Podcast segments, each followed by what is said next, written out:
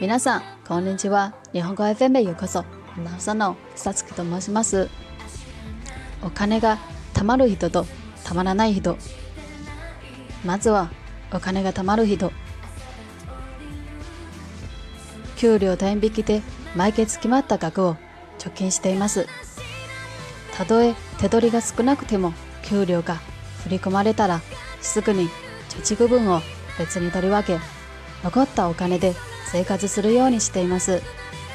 無計画に買い物をするのではなく決まった金額に収められるよう生活の方法を工夫する。という考え方で生活をしています。お金がたまらない人毎月できるだけ節約をして余った分を貯金に回しています。これは誰でも一度はするであろう決心ですが挫折して終わった人も多いはずです。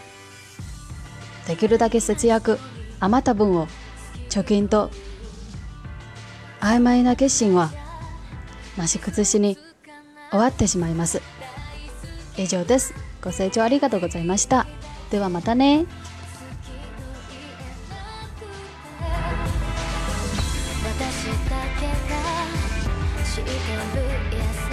さを